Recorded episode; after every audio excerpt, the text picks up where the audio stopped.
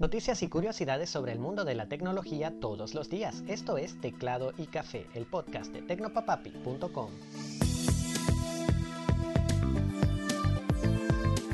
Hola, ¿qué tal? Espero que hayas tenido un gran día. Soy Alexis y hoy vamos a volver a hablar del drama de Lapsus. Y es que todo este desastre, la larga y dramática novela del ataque de Lapsus a compañías súper importantes como Microsoft, Samsung y Nvidia tiene un origen tan simple como ridículo. El grupo logró colarse en la red virtual privada de una de las empresas de Okta, Cytel, y encontró un documento Excel sin proteger con todas las contraseñas de administrador que guardaban en el servicio de gestión de contraseñas LASPAS.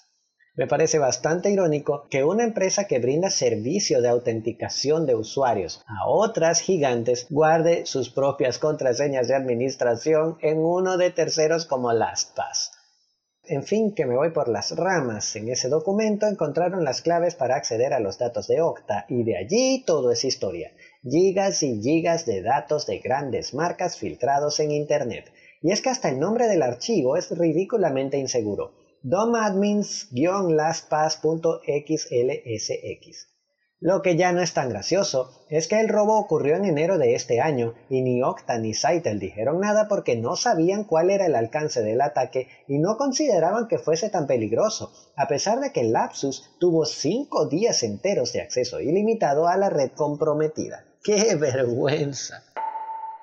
Otra que parece estar avergonzada y algo arrepentida es Microsoft, que empezó a echar atrás ese cambio tan desagradable en Windows 11 que te impedía cambiar tu navegador predeterminado con facilidad, obligándote a usar Microsoft Edge. En Windows 11, si quieres usar Google Chrome o Firefox, tienes que irte paseando por un menú con un listado de protocolos y archivos completamente incomprensible para cualquier mortal.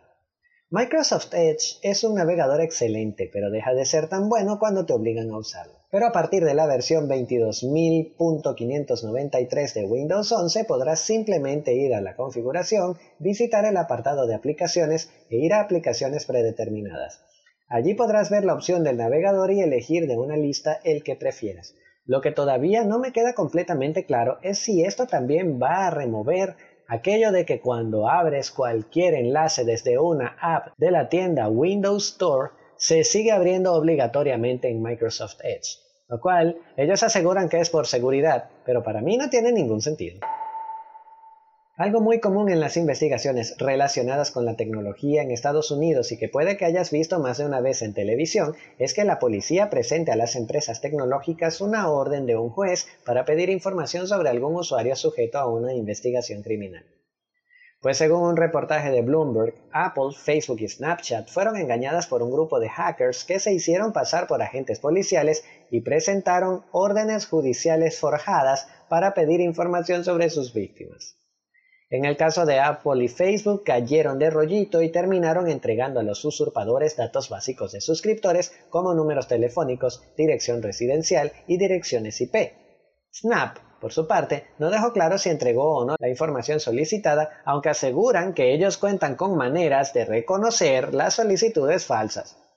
No sabemos. Al parecer, los hackers se apropiaron de forma ilegal de algunas cuentas de correo electrónico usadas por agentes policiales reales para acceder a los sistemas que emiten las órdenes, lo que les permitió engañar a estas compañías. Si eres de los que sufre tratando de encontrar ese video de TikTok que viste hace días y ahora le quieres mostrar a tus amigos, pero no aparece, quizás tu sufrimiento termine pronto. De acuerdo con el tuitero Hammond O, famoso por descubrir y divulgar futuras novedades de distintas redes sociales, TikTok habría empezado a probar un historial para que sus usuarios puedan revisitar los videos que se encontraron en su feed. De acuerdo con la captura compartida por Hammond, la función aparecerá en el menú de la aplicación y mostrará los videos vistos por el usuario en un lapso de 7 días. Sin embargo, no se sabe si habrá alguna posibilidad de filtrar, organizar o de algún otro modo afinar los resultados de esa nueva vista. TikTok confirmó la existencia de las pruebas a TechCrunch, pero no detalló si planean incluir a más usuarios o lanzarla al público pronto. Solo se limitaron a decir que siempre están pensando en agregar valor a su comunidad y enriquecer la experiencia TikTok. Claro, ya existía una forma de acceder a esos 7 días de videos vistos con anterioridad, pero este método oficial debería hacerlo todo infinitamente más fácil. Vistazo al pasado. Y llegamos al vistazo al pasado. El 31 de marzo de cada año se celebra el Día Mundial de la Copia de Seguridad. Este día fue creado como una iniciativa para crear conciencia sobre los riesgos de perder información importante por no tener respaldo de nuestros documentos más sensibles. En los últimos años todo ha pasado a hacerse de forma digital, tramitar tus documentos de identidad, pagar los servicios, guardar tus recuerdos más preciados en la galería de tu teléfono, entre otras cosas. Lo que no recordamos es que cada minuto se pierden o se roban un promedio de 113 teléfonos celulares y que cada mes uno de cada 10 computadores personales son infectados con virus, algunos tan graves como el ransomware. Por eso, el Día Mundial de la Copia de Seguridad busca crear en los usuarios de Internet y electrónica de consumo el hábito de guardar por lo menos una vez al año una copia de sus datos importantes. Y con esto llegamos al final, gracias por acompañarme, significa mucho para mí que llegaras hasta aquí. Recuerda que puedes encontrar cada episodio de este podcast buscando y suscribiéndote a Teclado y Café en Apple Podcast, Google Podcast, Pocket Cast, Anchor, Spotify e iVoox. También puedes enviarme tus comentarios y sugerencias a arroba tecnopapapi en Twitter, Facebook e Instagram o por medio de un correo electrónico a hola arroba. Un super abrazo y hasta mañana.